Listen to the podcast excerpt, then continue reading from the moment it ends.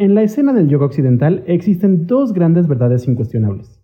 La primera es que el yoga significa unión, una unión entre cuerpo, mente y alma. La segunda es el hecho de que el camino del yoga consiste en ocho pasos que todo yogi y yogini debe seguir. Llamas o controles personales, niyamas o códigos éticos, asana o postura, pranayama o control de la respiración, pratyahara o abstracción de los sentidos, dharana o concentración, dhyana o meditación y samadhi o iluminación.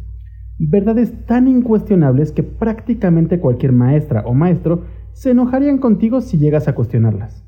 Y yoga sí significa unión. De hecho, yoga o yuga es la raíz indoeuropea de un gran número de palabras en español que de una u otra forma significan unión.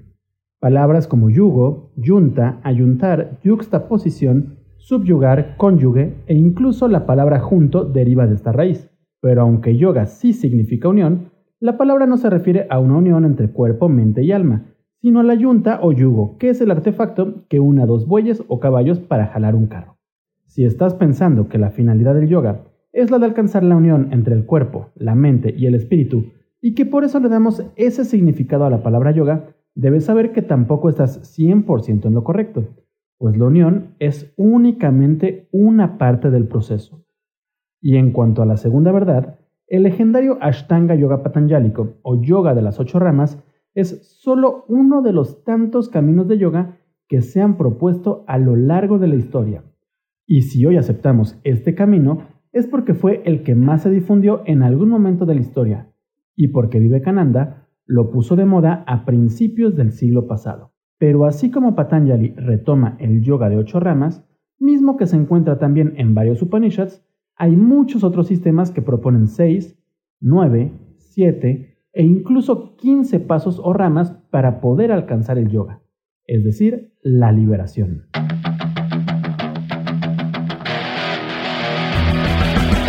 Yoga una disciplina ancestral que se convirtió en uno de los negocios más lucrativos de la industria del fitness. ¿Cómo es que esta técnica antigua se convirtió en un negocio espiritual? ¿Realmente es yoga lo que practicamos hoy en día? ¿Qué chingados es el yoga? Yoga y más allá, un podcast en el que buscamos entender la evolución de la práctica de yoga desde su filosofía ancestral hasta la práctica postural contemporánea. Acompáñanos a profundizar en esta práctica, entender sus conceptos y desmenuzar su historia.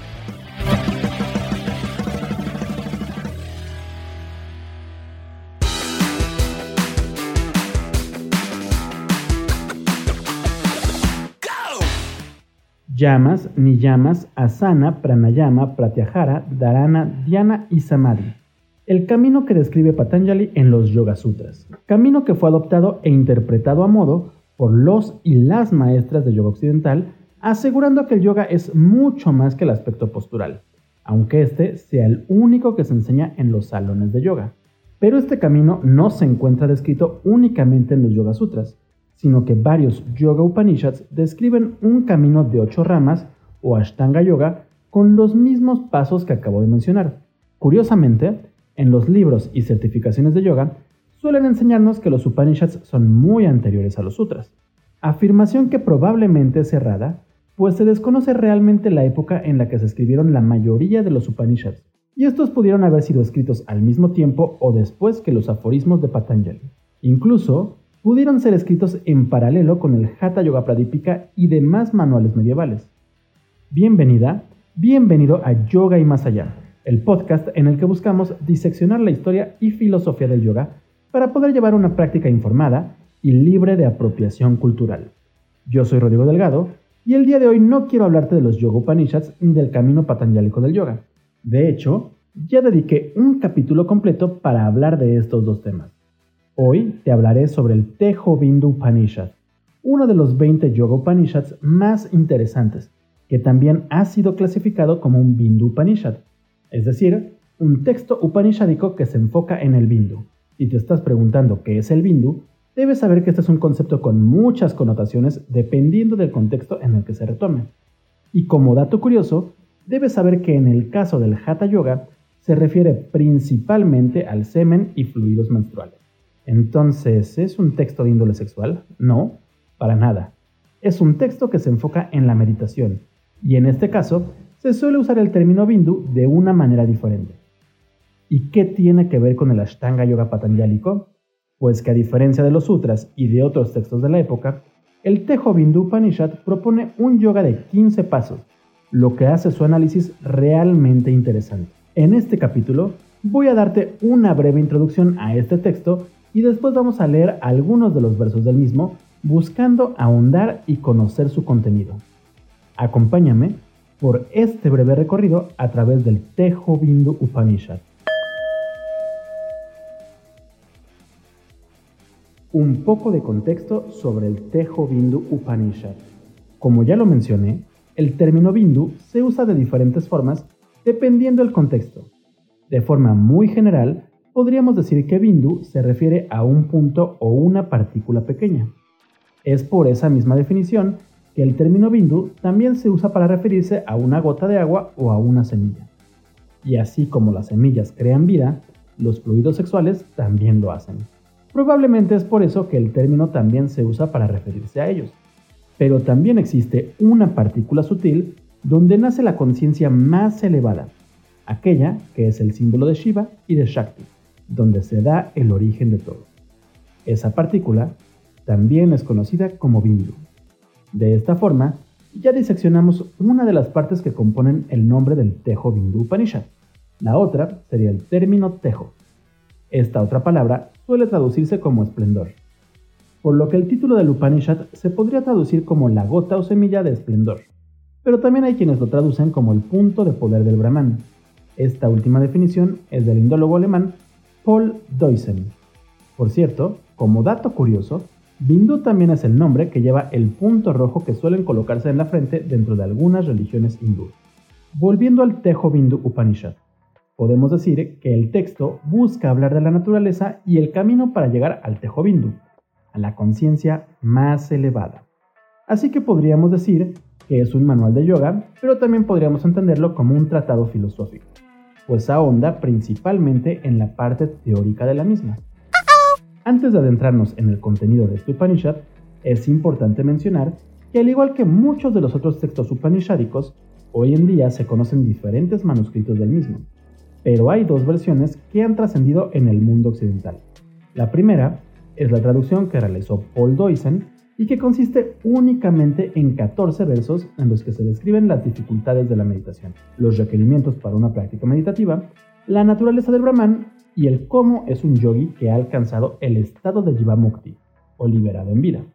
La segunda versión conocida en Occidente es la traducción que realizó TRS de la biblioteca de Adyar, y que consta de 465 versos distribuidos a lo largo de seis capítulos diferentes, mismos que se presentan a manera de plática entre el dios Shiva y su hijo Kumara, mientras que los últimos capítulos presentan una discusión entre Nigada y Ribu.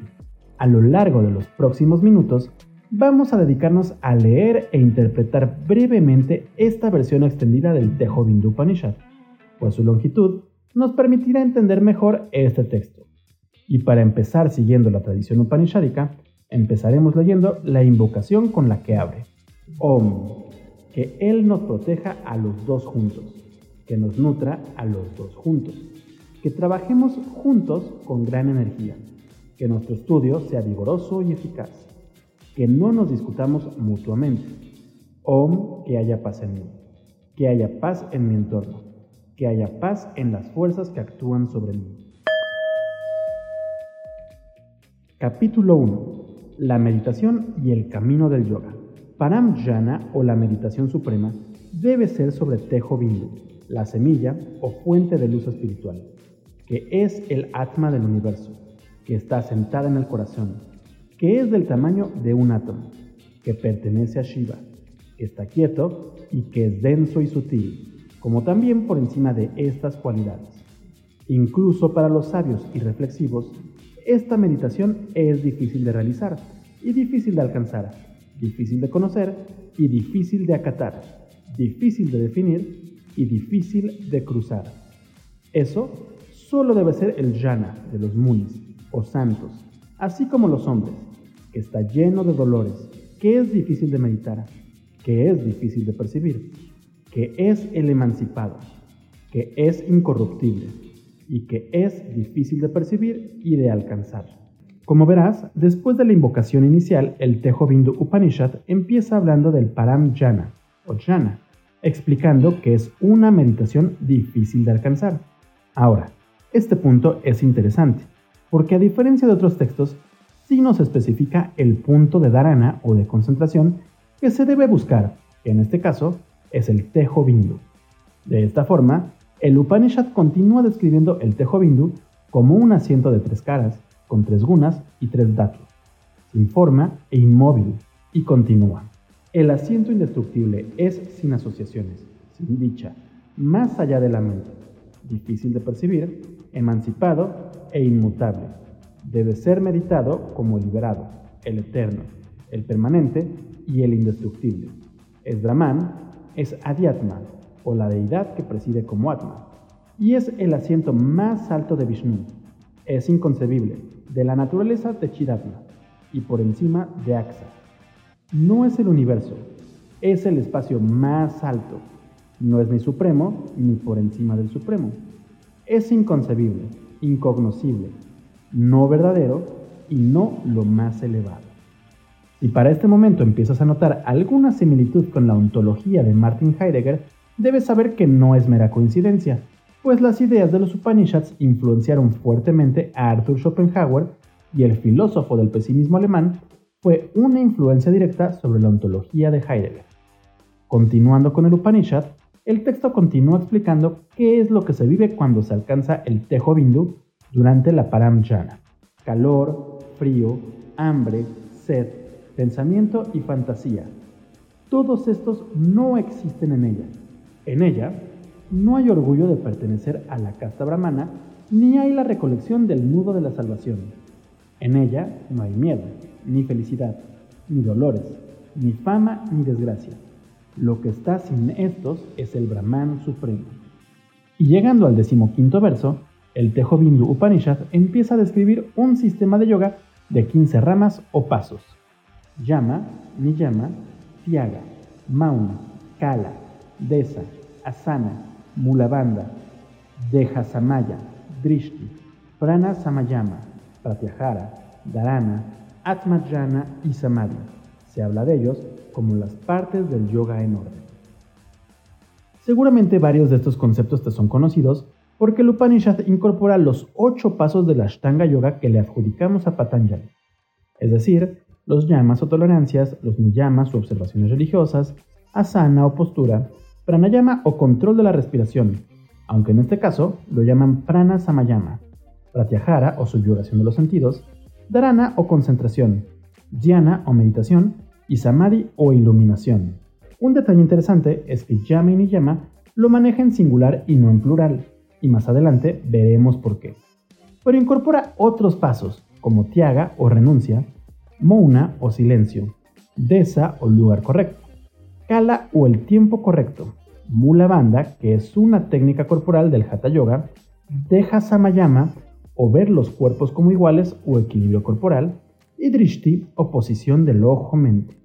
Como dato importante, el Tejo Bindu Upanishad sustituye el dhyana o jhana que se traduce como meditación por Atma Jhana, que vendría siendo el sinónimo de Param Jhana, que es una meditación enfocada en el Atman o Tejovindu, básicamente la meditación de la que empieza hablando el texto. Al igual que los Yoga Sutras, el Tejovindu continúa explicando muy brevemente y sin entrar en muchos detalles cada uno de los conceptos del mismo sistema. Inicia por los llamas, explicando qué es el control de los órganos de acción y sentido a través de Vijnana, que es el Brahman, aunque no ahonda mucho en el concepto de Vijnana o Vijnana. Debes saber que es un término recurrente en los Upanishads y suele traducirse como conciencia, mente o fuerza de vida. Por cierto, este término también se encuentra muy presente dentro del budismo y del tantra, y existe muchísima información sobre el mismo, por lo que si lo deseáramos podríamos hablar de él por horas, pero como no quiero alargar el asunto, no ahondaré más en el término. Debes saber que los llamas de este Upanishad sí cambian respecto a los demás textos tradicionales. Sin embargo, se puede llegar a interpretar que ese control deriva también de los conceptos de Ahimsa, Satya y demás que tanto conocemos. Al hablar de Niyama en el verso 18, explica que es el disfrute del gozo supremo a través del fluir de la mente hacia las cosas espirituales y el abandono de las cosas materiales. Una idea que sí asemeja a algunos preceptos patanjálicos de Tapas, Santosha e Isvara Pranidharma, entre muchos otros. Y de esta forma, el Tejo Bindu Upanishad continúa explicando su sistema de yoga. En Tiaga o renuncia, uno abandona la manifestación u objetos del universo a través de la cognición de Atma, que es Sat y Chi. Esto es practicado por los grandes y es el dador de la salvación inmediata. Mouna o silencio, en el cual, sin llegar a eso, el habla regresa junto a la mente. Es apto para que lo alcancen los yogis y siempre debe ser adorado incluso por los ignorantes. ¿Cómo es posible hablar de eso, de lo que vuelve el habla? ¿Cómo debe ser descrito como el universo si no hay palabra para describirlo? Es eso lo que realmente se llama silencio y lo que naturalmente se entiende como tal. Hay silencio en los niños, pero con palabras, mientras que los conocedores de Brahman lo tienen, pero sin palabras. El Upanishad continúa ahondando brevemente en el silencio y después nos da una definición de asana o postura, misma que podría cuestionarnos la práctica del yoga postural contemporáneo, pues explica que la asana debe ser fácil y libre de fatiga para permitir una meditación de Brahman continua. Explica que el poder mantener una postura fácil y estable en un kala o tiempo es siddhasana, que es usada por los siddhas o yogis perfeccionados con poderes sobrenaturales. Cabe mencionar que al hablar de Kala y de Desa, es decir, de tiempo y de lugar correcto, únicamente los menciona dentro de la asana, pero sin explicar realmente estos conceptos, por lo que podemos llegar a entender que la postura debe realizarse en un lugar correcto y en un tiempo perfecto. En el caso de Mula Banda, el Upanishad tampoco explica realmente la técnica, pues solo dice que esta mula o raíz está ligada a chita o mente y que debe ser practicada por los Raja Yogis y el texto continúa explicando los conceptos de Deja Samaya o de ver los cuerpos como iguales y Drishti, oposición del ojo-mente, de la siguiente forma. Uno, después de haber conocido la igualdad de los angas o partes del yoga, apunta a uno y el mismo Brahman. Debe estar absorto en ese Brahman, igual o uniforme. Si no, no hay esa igualdad lograda. Entonces, como un árbol seco, hay rectitud o uniformidad en todo. Haciendo que la visión de uno esté llena de sabiduría espiritual, uno debe mirar al mundo como lleno de Brahman. Esa visión es muy noble. Está generalmente dirigido a la punta de la nariz, pero debe dirigirse hacia ese asiento de Brahman donde tendrá lugar el cese del vidente, lo visto y la vista, y no hacia la punta de la nariz. Eso se llama pranayama o control de la respiración en el cual existe el control de las modificaciones de la mente a través de la cognición de Brahman en todos los estados de Chitta y otros. Y termina la explicación del sistema retomando Pratyahara, Dharana, Jhana y Samadhi. Los ignorantes cierran la nariz. Eso debería ser conocido como Pratyahara, a través del cual uno ve al Atman, incluso en los objetos de los sentidos, y complace a Chitta a través de manas. Se debe practicar a menudo. Al ver a Brahman donde quiera que vaya la mente, el dharana significa ese estado en el que uno se entrega al buen pensamiento. Yo soy solo Brahman y no tiene ningún apoyo. Este jhana es el dador de la dicha suprema. Estar primero en un estado de inmutabilidad y luego olvidar completamente incluso ese estado debido al conocimiento de la verdadera naturaleza de Brahman, eso se llama samadhi y los últimos 10 versos del primer capítulo los dedica a hablar sobre el cómo es que Samadhi se debe practicar y disfrutar hasta que la cognición se una al Atman, convirtiéndose en un Siddha o perfeccionado. Y a raíz de esto, explica que existen diferentes obstáculos que surgen con gran fuerza para quien practica el Samadhi de manera constante. Ausencia de investigación correcta, pereza, inclinación al disfrute, absorción en lo material, impaciencia, sudor y distracción.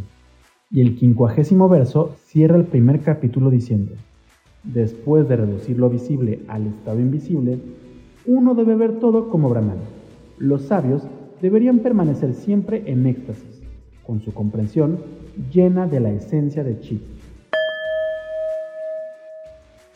Capítulo 2. La unidad indivisible en la esencia de todo. El segundo capítulo inicia con Kumara preguntándole a su padre Shiva por la naturaleza de Chinmatra, que es la esencia no dual y sin partes. Ante la pregunta, el dios destructor responde, la esencia no dual sin partes es lo visible, es el mundo, es la existencia, es el ser, es mantra, es acción, es sabiduría espiritual, es agua, es la tierra, es casa, son los libros, son los tres Vedas, es el Brahman, es el voto religioso, es Jiva, es Aja o el no nacido, es Brahma, es Vishnu, es Rudra, soy yo, es Atman, es el Guru, es el objetivo, es sacrificio, es el cuerpo, es manas, es chita o mente, es felicidad, es vidya, es lo indiferenciado, es lo eterno, es lo supremo, es todo. O de seis caras, diferente de eso no hay nada. Ninguno, ninguno sino eso. Soy yo. Es denso, es sutil, es cognoscible. Eres tú, es lo misterioso, es el conocedor, es existencia, es madre, es padre, es hermano, es esposo, es sutra o atman, es virat.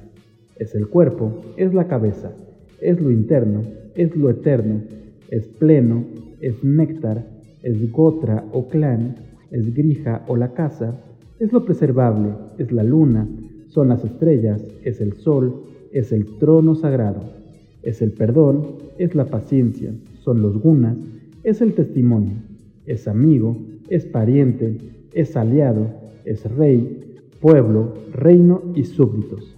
Es om, japa, meditación, el asiento, el digno de ser tomado en el corazón, el yotis, suarga o cielo y el sí mismo.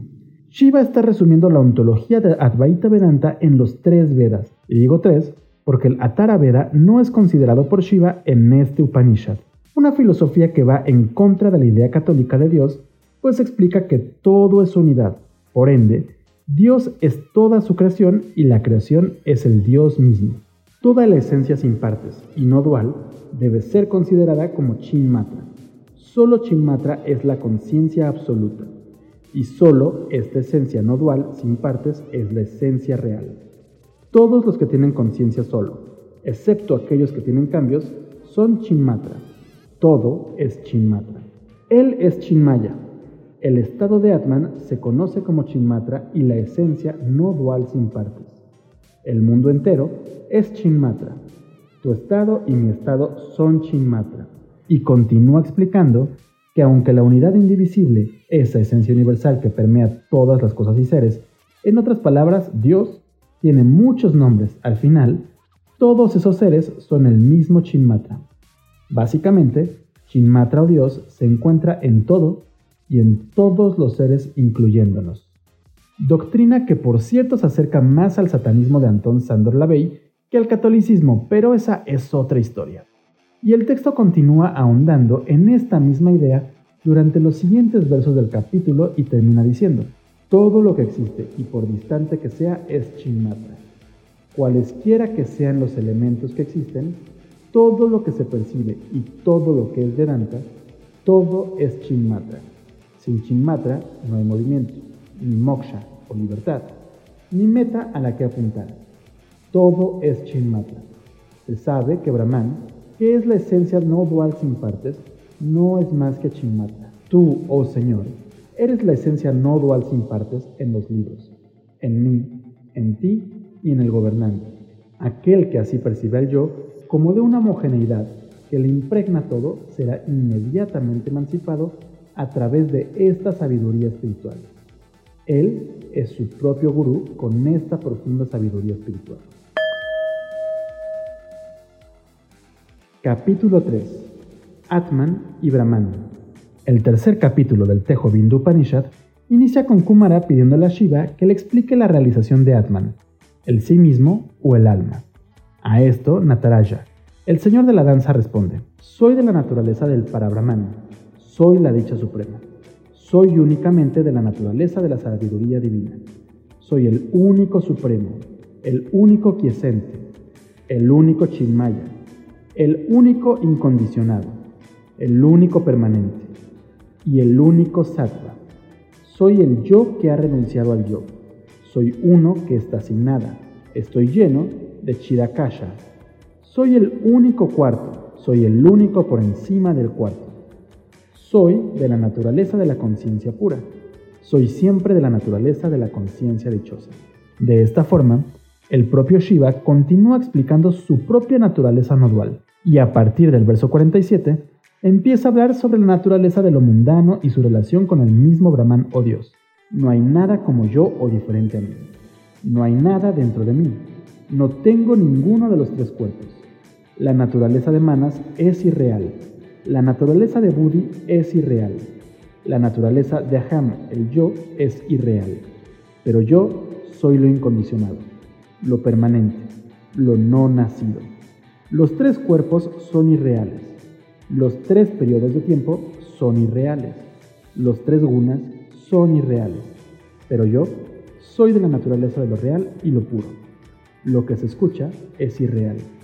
Todos los Vedas son irreales. Los Shastras son irreales. Pero yo soy lo real y de la naturaleza de Chit. Los Mutis, es decir, Brahma, Vishnu y Rudra, teniendo limitación, son irreales. Toda la creación es irreal. Todos los tattvas son irreales.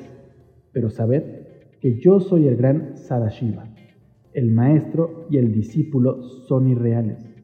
El mantra del gurú es irreal. Lo que se ve es irreal, pero conoce que yo soy lo real.